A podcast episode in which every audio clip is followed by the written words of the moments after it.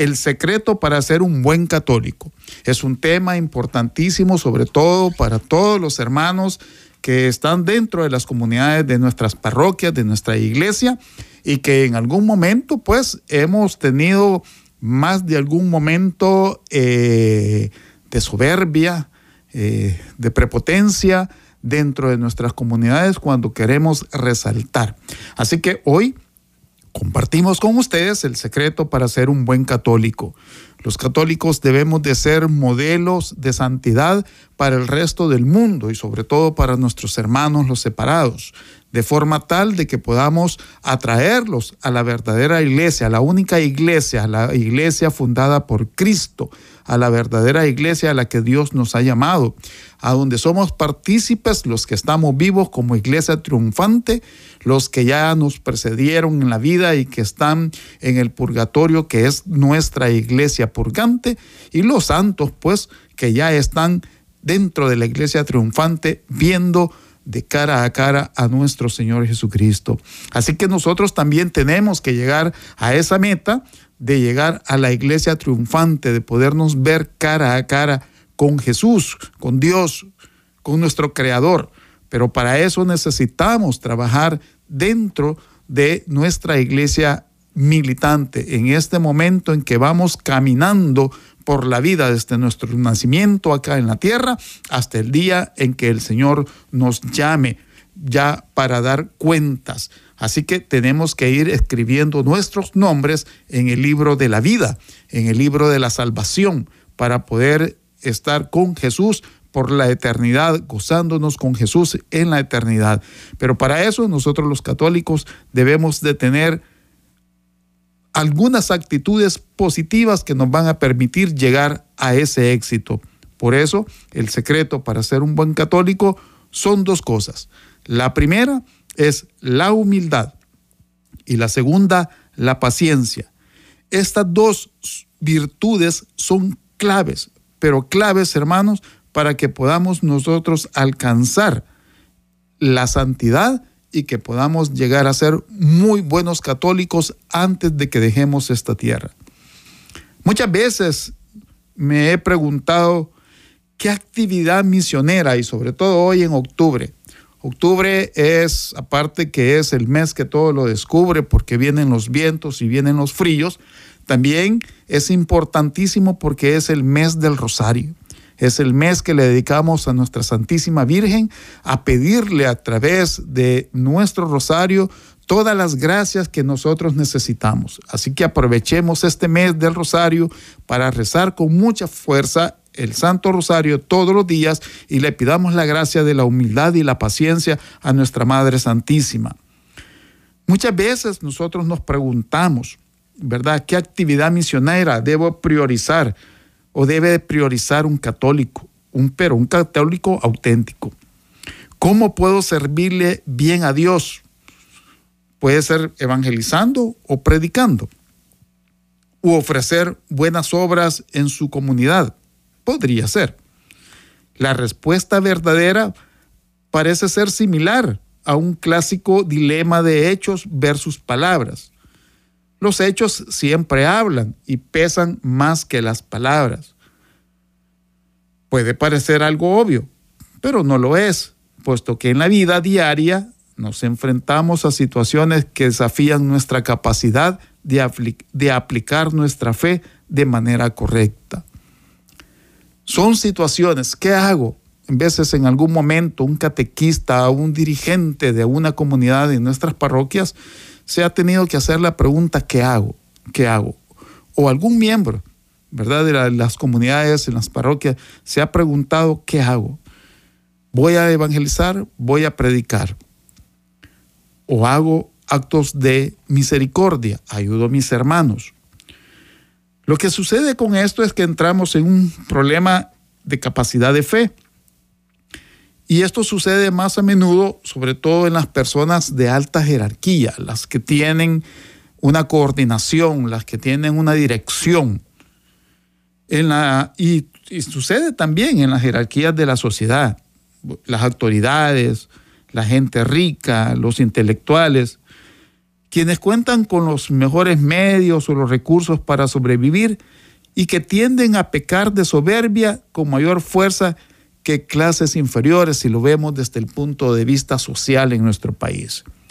O si lo vemos dentro de nuestras comunidades, dentro de las parroquias, en veces los dirigentes y muchas veces con el perdón y el respeto de todos los de algunos sacerdotes, pero hay algunos sacerdotes también que en algún momento eh, sale a, flor de piel, en algún momento, eh, la soberbia y eh, creemos que podemos ser mejores que los demás.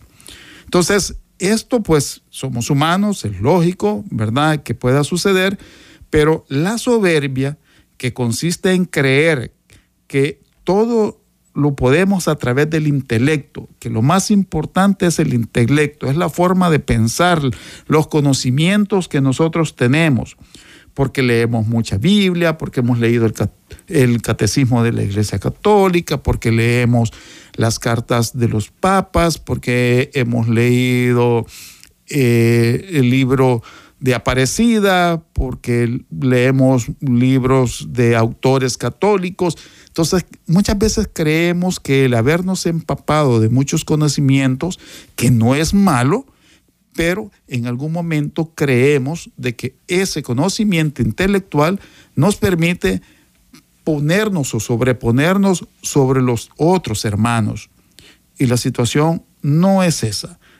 Tenemos que tener humildad y tenemos que ser pacientes. Dos virtudes que nos van a permitir ser exitosos en la vida de la santidad. Más que leer acerca de la fe católica es conocer y difundir y antes que servir, inclusive por su misma naturaleza, esta visión de la fe católica semejante a un poco de la, se asemeja un poco a la protestante que es la sola fide, solo la fe basta para salvarse.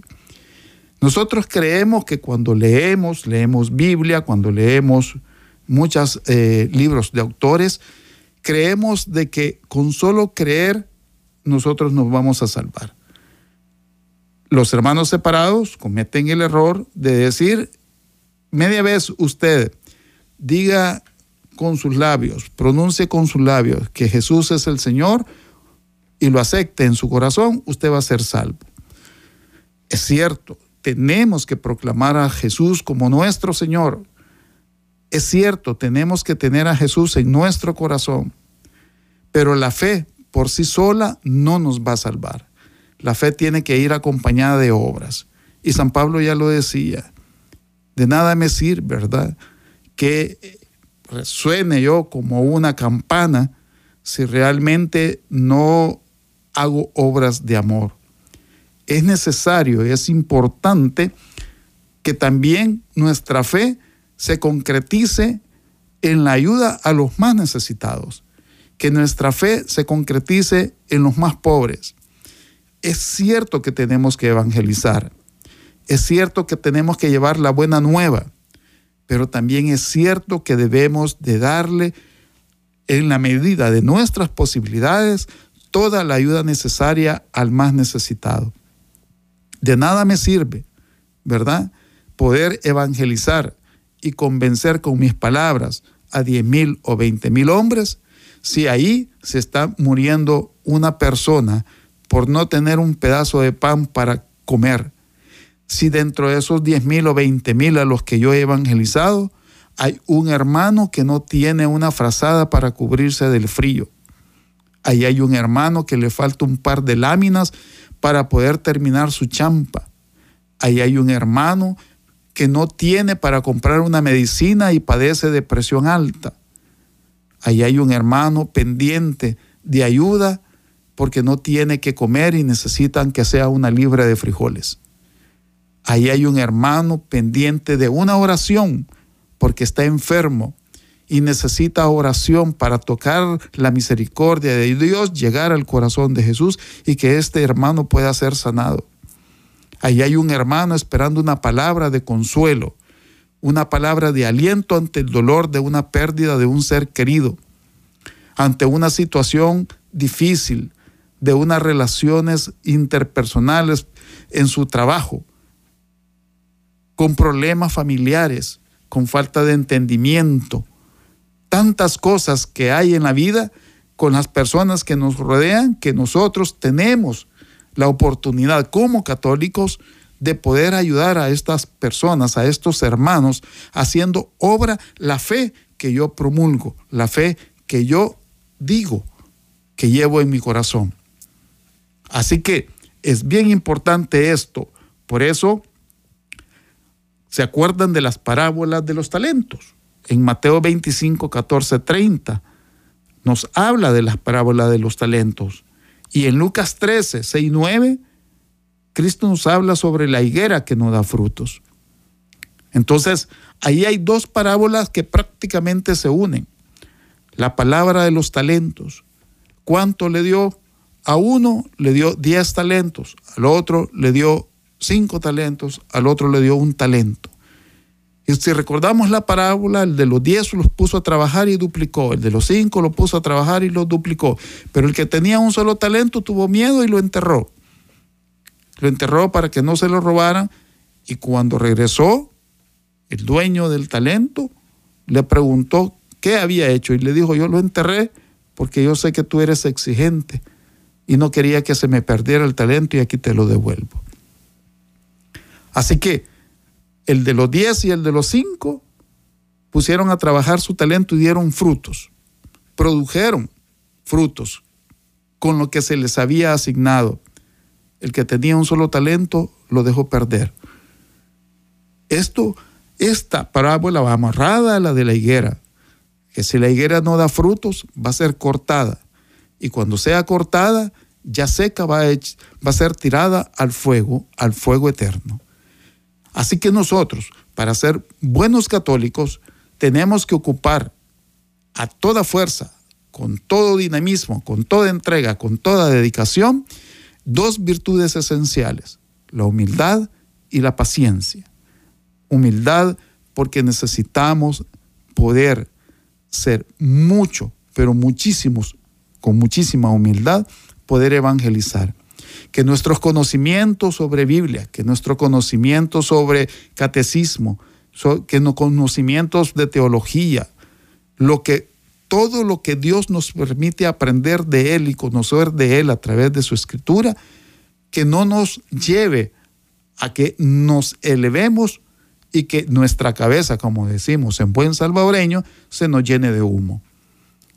He ahí la humildad, la humildad para poder reconocer, agradecerle a Dios por los conocimientos que nos da, pero al mismo tiempo con la humildad para no engrandecernos ante los demás hermanos y mucho menos a tratar de ver a los hermanos de comunidad porque yo sé más que ellos, porque yo conozco más que ellos. No se trata de eso. El buen católico es humilde, el buen católico es sencillo, el buen católico es dado a su comunidad, es apoyo, es la persona que está dispuesta a sacrificarse por los demás. Como decimos en el fútbol, es el jugador que se echa el equipo al hombro. En un equipo de básquetbol, en un equipo de fútbol, el mejor jugador, que hoy le llaman eh, el, el jugador MVP, ese jugador es el más destacado. El más destacado tiene que ser el más humilde, es el servidor de todos los demás. Vamos a seguir con este tema tan importante para nosotros los católicos y sobre todo en este mes de las misiones y del rosario, con el tema secretos para ser un buen católico. Ya regresamos. Radio María, un instrumento de la nueva evangelización. Esta alegría de Radio María en el 107.3, esta alabanza alegre y dinámica que hemos escuchado y que nos pone en sintonía con como católicos en el camino de la misión. Somos misioneros, estamos de paso por esta tierra y tenemos que dejar frutos y frutos en abundancia para que nuestro Señor Jesucristo pueda sentirse alegre, contento y satisfecho de nuestra labor y nos puede decir, bendito de mi Padre, entren al reino de los cielos y gocémonos por la eternidad. Estamos, hermanos, como les decíamos, con el tema el secreto para ser un buen católico. Son dos cosas importantes y las repito, la humildad y la paciencia. Son dos virtudes claves para que seamos unos buenos católicos. En principio, esta motivación es buena y noble. Nos ayuda a movernos con ánimo a todo tipo de acciones que hacen de este mundo un mundo más católico. Hay varios ejemplos de esto. El catequista que lee sobre el tradicionalismo católico y enseña a sus alumnos sobre la fraternidad, por ejemplo, de San Pío X, o el periodista que escribe artículos sobre la vida de los santos y las difunde en sitios web, en las redes sociales católicas, los, los ilustradores que descubren libros con clave de teología medieval y decide difundir su contenido mediante dibujos, mediante infografías, qué sé yo, de tantas cosas que dan a conocer las cosas que han ido encontrando en la tradición de la iglesia. Sin embargo, existe en esto un peligro. Existe un peligro en esta actitud de constante activismo, semejante al concepto de productividad. Una orientación a resultados que prima en muchas empresas actualmente. Trabajar mucho para la gloria de Dios a costa de otras cosas más importantes que descuidamos. Es algo que puede llevarnos a nosotros los católicos al infierno. Y no porque te explotes a vos mismo. De hecho, en parte es bueno que tú leas, escribas, evangelices, prediques, porque Jesús mismo dio el ejemplo sacrificándose por nosotros. El peligro está cuando esa motivación toma una actitud de soberbia y de ceguera. Es que ese es el problema. No es tanto que seamos activos dentro de la iglesia, leyendo, evangelizando, predicando, promoviendo tantas cosas, entremos en un activismo eh, generando retiros, eh, congresos, haciendo convivios. No es malo, hermanos, eso no es malo.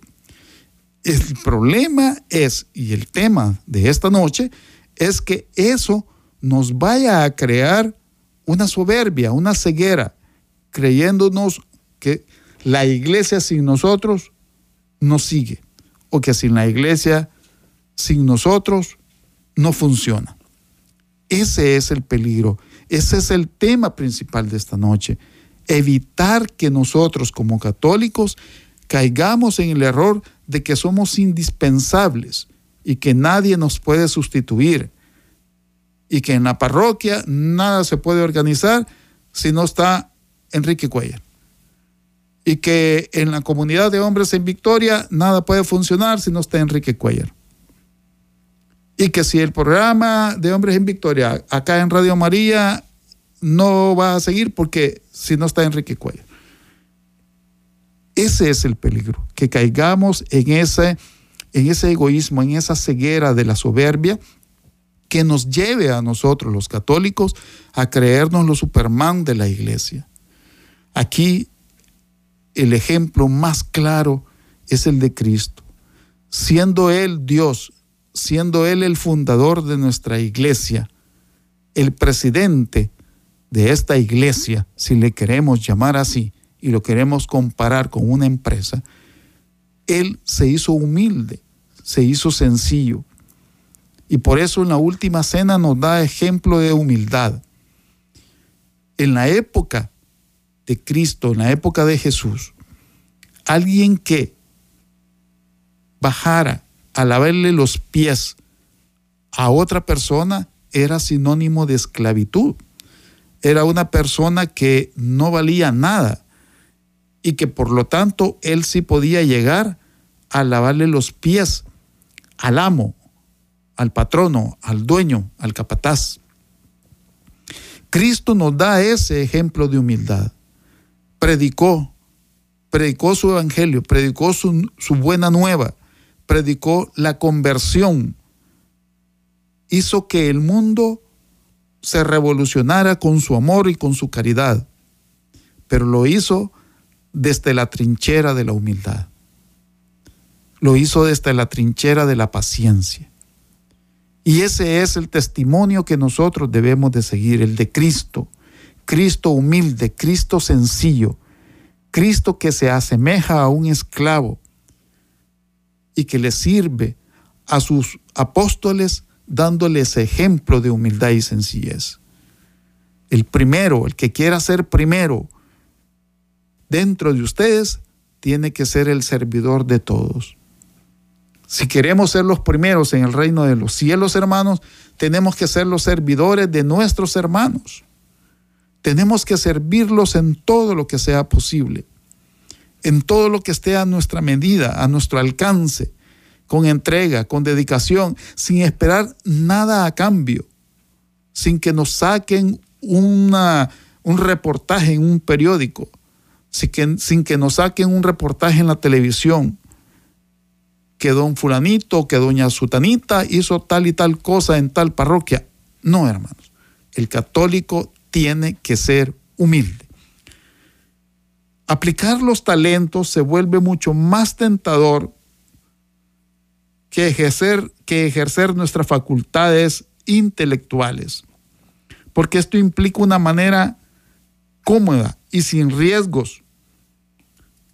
Sin embargo, el aplicar los talentos se vuelve una actividad más problemática en el sentido que es más sacrificada. ¿Por qué sacrificada?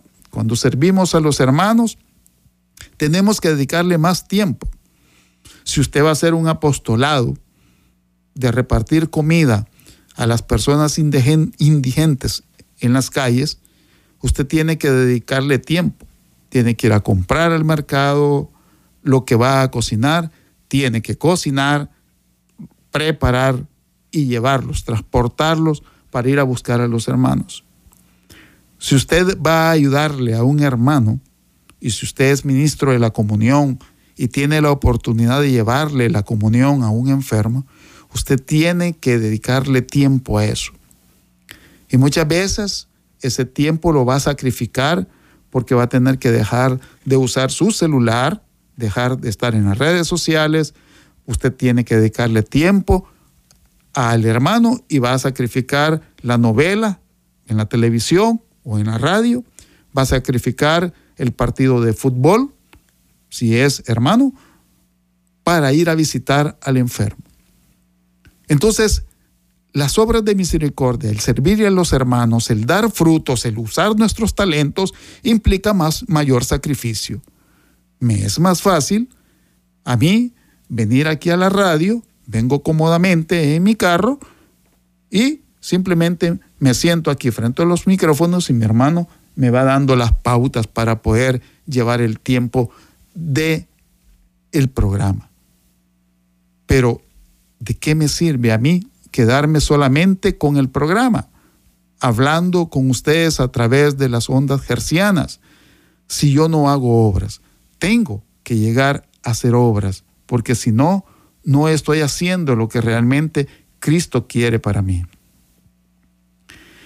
En esta parte, esta actitud de tratar de, imitar de, de tratar de imitar a Cristo, cuando a los 12 años dice a sus padres, ¿quiénes lo buscaban? porque estaban perdidos. Jesús les contesta, ¿no sabéis que en los negocios de mi Padre me es necesario estar? Lo vemos en Lucas 2, 49. Y es cierto, dedicar tiempo a Dios es sano y justo, pero nosotros no somos Jesús como para tener justificada esa omisión de cosas que también son importantes. Un ejemplo para ilustrar Imagina, imagínense ustedes que son que sus consultores y están trabajando. Ustedes son consultores y están trabajando desde su casa. Tienes en tus manos el preparar un proyecto importante para colaborar con las parroquias de tu ciudad. Redactas un documento en tu computadora. Crees en tus habilidades planificadoras y con mucha razón son, sos un capo, sos un especialista. Todos te reconocen por tener alto potencial en la elaboración de proyectos. El tiempo de entrega no está tan cerca pero el proyecto es muy importante para vos y querés dedicarle incluso más horas de las necesarias porque le tenés mucho cariño a Dios. Sin embargo, una de tus hijas hace travesuras por toda la casa y le exiges a tu esposa que la cuide, a pesar de que ella también está muy ocupada cocinando. Le gritas a tu esposa, la regañas e incluso le pegas a tu hija para moderarla porque no se comporta ni te, ni te deja ni te deja trabajar en ese proyecto para la parroquia. ¿Eso es lo que haría un buen católico? Es la pregunta. ¿Agradaría a Dios que sacrifiques la atención de tu familia por una obra en beneficio de la parroquia? Esa, este ejemplo es lo que nos permite, hermanos, poder distinguir realmente qué debe de ser un buen católico. Está escuchando Radio María El Salvador, una voz cristiana en su hogar. Bueno, estamos con el programa de Hombres en Victoria con el tema El secreto para ser un buen católico. En el segmento anterior hablábamos sobre un arquitecto o un consultor que tiene un proyecto para la parroquia y se dedica a tiempo completo. Y hablábamos de que cuando está en su computadora haciendo ese proyecto para la parroquia, su hija pequeña comienza a correr por toda la casa y hace bulla como cualquier niño. Pero el papá se molesta porque no lo dejan concentrarse en el trabajo. Se pelea con su esposa, castiga a la niña para que todo mundo haga silencio en la casa, porque para él el proyecto de la parroquia es importante, porque ahí gana prestigio. Eso no va con un buen católico.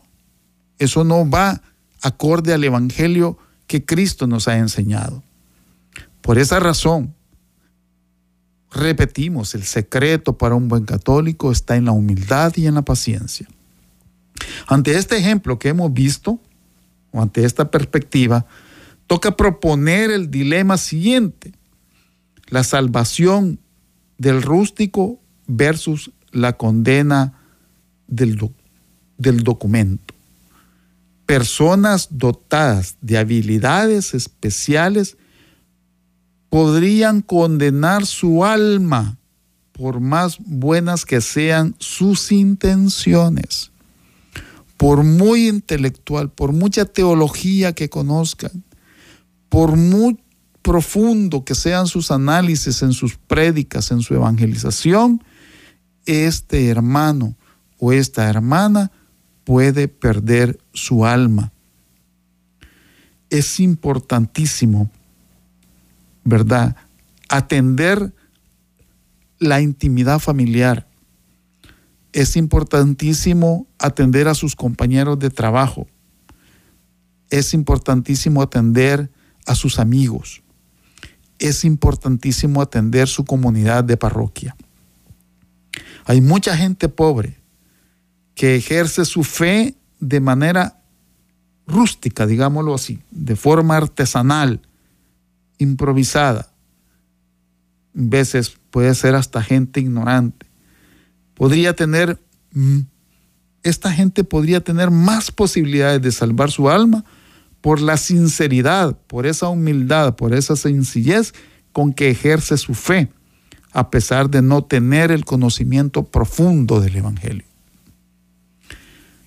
Esto no quiere decir también que todas las personas intelectuales sean más pecadoras que las que no son intelectuales sino que al parecer las primeras tienen más posibilidades de caer en el pecado mortal que las segundas. ¿Por qué? Porque la vanidad el orgullo los ciega y pueden caer en el pecado mortal. Y al final, aunque se conozcan la Biblia de principio a fin, de pe a pa, pueden perder su alma. No por nada tenemos de ejemplo lo que pasó con Adán y Eva. ¿Qué pasó con Adán y Eva? desobedecieron a Dios comiendo del fruto del conocimiento y por esto fueron castigados con la expulsión del paraíso. En vez de querer apoderarnos nosotros de todo, controlarlo todo, al estar en un puesto de alta jerarquía, como líderes de comunidades, conlleva el riesgo de caer en la pandetería, en la vanidad, en el egoísmo. Y esto es algo que vemos en muchas personas, sobre todo anticatólicas de hoy, como los que son progresistas, los comunistas y los liberales. Tenemos llamada telefónica. Muy buenas noches. Buenas noches. Buenas noches. ¿Con quién tenemos el gusto? Con Margarita. ¿Qué tal, hermana Margarita? ¿Cómo está usted? Por aquí bien. Aquí bien, oyendo el programa.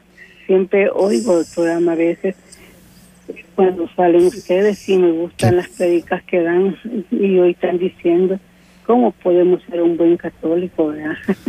Así es.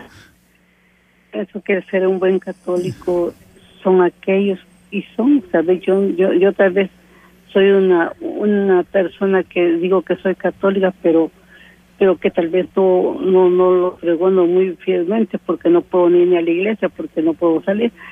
Pero sí. en mi mente y en mi corazón el Señor está conmigo y siempre le pido a la Virgen Santísima que me dé la fortaleza para poder pedirle todos los días por todo lo que pasa y todo lo que sucede en este mundo, especialmente por aquellos enfermos, aquellos que están presos de libertad, que, que tengan fe, que el Señor está con él, porque si nosotros perdemos la fe en nuestro Padre y en nuestra Madre Santísima y en su Hijo amado, perderíamos todo. Entonces eso es lo que no debemos de perder como católicos que somos.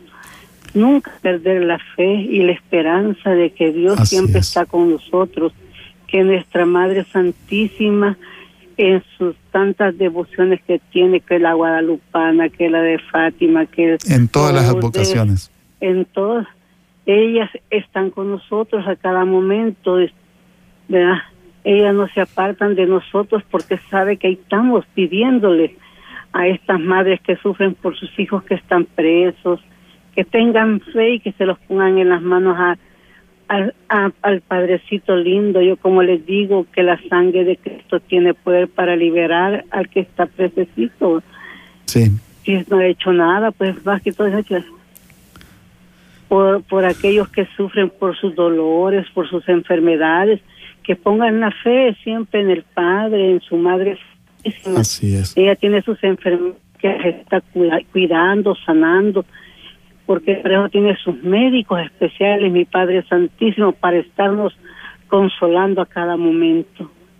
Así es, hermana Margarita, muy buena reflexión, le agradecemos mucho, esperamos que usted esté bien, que se mejore de, de todas sus eh, enfermedades, esas ofrézcalas a Jesús con alegría, con dinamismo. Cuando nosotros estamos enfermos no nos podemos quejar, ¿verdad? Cuando nosotros estamos enfermos no nos podemos quejar. No, no que darle gracias al Señor porque estamos más agarraditos de él. Correcto. le pedimos. En las enfermedades, cuando, cuando Dios está más cerca de nosotros. y usted aproveche a rezar el rosario por toda la humanidad Sí, sí, por el Papa, por la iglesia. No puedo, ver ni puedo salir, entonces yo lo que hago es escuchar Radio María. Sí. Lo escucho a las 8 de la mañana y lo escucho a las 9 de la noche. Escucho misas, escucho programas que me gustan. Y, el programa siempre alegre porque me mantengo alegre, pero puedo mantenerme siempre alegre para no tener la aflicción de que tengo mi enfermedad, que, que, no, que no veo, que tengo diabetes, que tengo presión en las que tengo artritis, que tengo, ay, sí, Ah. de contar cuentas, pero yo le digo al Señor, "Ah, de- una de una de todas esas me voy a morir, pero no sé cuál, le digo. Pero cuando me Bueno. muera no me quiero sentir mucho dolor, le digo. Así es. Bueno, hermana Margarita, muchas gracias por Vaya, llamarnos. gracias Que tenga feliz pues, noche. Y, y saludar a todos los oyentes que, que nunca Y gracias. pierdan la fe en el Padre y en Así nuestra es. Madre Santísima que siempre está cerca de usted. Amén. Gloria a Dios. Gracias, Muy buenas gloria noches. Feliz noche. Bueno, escuchábamos a nuestra hermana Margarita. Tenemos un mensaje. ¿Qué nos dice el mensaje, hermano? Así es, con terminación 5601 nos escribe, nos dice, ¿cómo puedo ser buena hija de Dios y ver a mi mamá que no va a la iglesia? Bueno, hermana, no sé, eh, no nos dejó el nombre, ¿verdad? Eh, bueno, entonces, hermana, pues si nos está escuchando en eh, donde esté, en primer lugar, que Dios le- la ama y la quiere mucho y que la bendición de Dios esté con usted y que la paz del Señor la acompañe siempre. Mire, usted puede en algún momento, hermana, con su ejemplo, puede arrastrar a su mamá a que vaya a la iglesia. Eh, yo soy un testimonio de eso. Cuando yo estaba pequeño, mi mamá a mí no me llevaba a la iglesia, mucho menos mi papá. Quien a mí me llevaba a la iglesia, y aquí, juegan papel importante, son las abuelitas. Mi abuelita materna era la que me llevaba a la iglesia. Yo soy originario de Sonsonate, y desde muy pequeño tuve la oportunidad de conocer al padre Flavián Mushi. De hecho, él me dio la primera comunión. Así que eh, mi abuelita me llevaba a catedral y todos los domingos. Y usted va y usted va y me levantaba temprano, me hacía que me bañara, me cambiara y nos íbamos a misa. Ella me llevaba todos los domingos.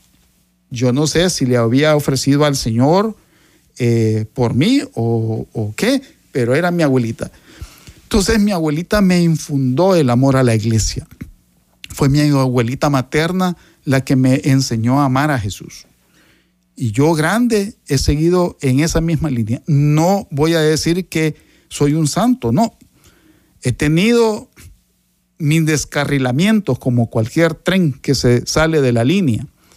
No he sido también un buen hijo, quizás no un buen esposo, quizás no un buen padre, a pesar de que aquí en la radio me acompaña mi hijo mayor en este momento, pero he luchado, he luchado y el Señor sabe que he luchado por ser una buena persona y sobre todo para ser un buen católico. Hoy, con el tiempo, Dios me ha dado la oportunidad de conocerlo más y profundizar más. Y lo que yo le agradezco a Dios, le doy este testimonio, hermana, que nos escribió al, al- que nos escribió al WhatsApp, es que yo nunca he dejado a Dios. A pesar de mis caídas, a pesar de mis errores, jamás me he soltado de la mano de Dios. Y yo he asistido a misa lo más que puedo. Hoy, por supuesto, por el compromiso que tenemos como comunidad de hombres en Victoria, eh, vamos y tenemos actividades dentro de la iglesia. Pero en el momento en que me alejé de la iglesia, entre comillas, por decirlo así, siempre fui a misa, los domingos. No estaba tan metido dentro de la participación de la comunidad en la parroquia como lo estoy ahora. Pero iba a misa. Y ese ejemplo siempre lo mantuve con mis hijos. Hoy, gracias a Dios, hermana, mis hijos aman a Jesús. No son perfectos mis hijos, pero tienen temor a Dios. Y los dos han sido acólitos en la parroquia donde asistimos, y ya grandes. Inclusive el mayor, perdón, el menor, que a estas alturas tiene 25 años, sigue acolitando en la parroquia y no le da vergüenza hacerlo. Entonces, uno se alegra, hermana, cuando ve a sus hijos participando junto con uno en las actividades de la parroquia. Usted tiene que asistir a la iglesia, tiene que motivar a su mamá a que vaya a la iglesia. ¿Cómo? Con el ejemplo. Y esa es parte de la evangelización. Mañana no sé si hoy o mañana celebramos a San Francisco de Asís, creo que es mañana 4 de octubre, y San Francisco de Asís salía con el hermano León y le dice, ven hermano León, vamos a predicar. Y salían y empezaban a caminar por el pueblo de Asís. Los, los perros le ladraban y daban la vuelta y regresaban al monasterio. Y le decía el hermano León, hermano Francisco, pero no, tú dijiste que íbamos a predicar. Sí, le, pero ya fuimos a caminar y aunque tú no lo creas por la ventana, todo el mundo nos vio. Y ahí estamos predicando porque estamos dando ejemplo. Así que, hermana que nos escribió al WhatsApp, muchas gracias y ore por su mamá y usted tiene que ser el ejemplo para su mamá para que se acerque a la iglesia. Queremos terminar este programa, se nos ha terminado el tiempo, gracias por su atención, nos vamos a escuchar en la próxima y le dejamos ahí la inquietud de que usted luche y se esfuerce por ser un buen católico. ¿Cómo? Con mucha humildad y con mucha paciencia. Evangelice con su ejemplo de vida, rece mucho el rosario y pida por todos nosotros hoy en este mes, mes mariano, mes del Santo Rosario, mes de las misiones. Muchísimas gracias. Dios los bendiga, que tengan una feliz noche. Alabado sea Jesucristo. Con María por siempre sea alabado. Cubriendo todo El Salvador. Radio María, 107.3 FM.